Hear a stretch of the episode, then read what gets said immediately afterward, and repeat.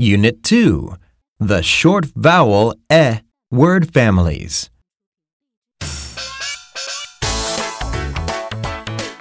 Sounds of word families ed, n, and l.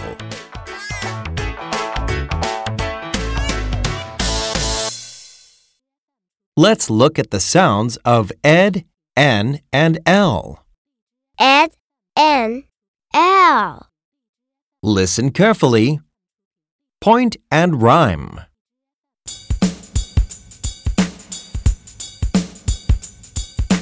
Ed, ed, ed.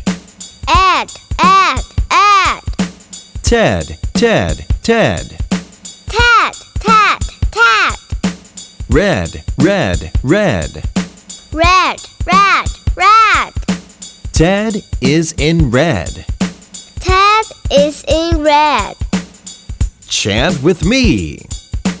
Ed, Ed, Ed. Ted, Ted, Ted. Red, red, red. Ted is in red. Pretty good. Keep going. Okay.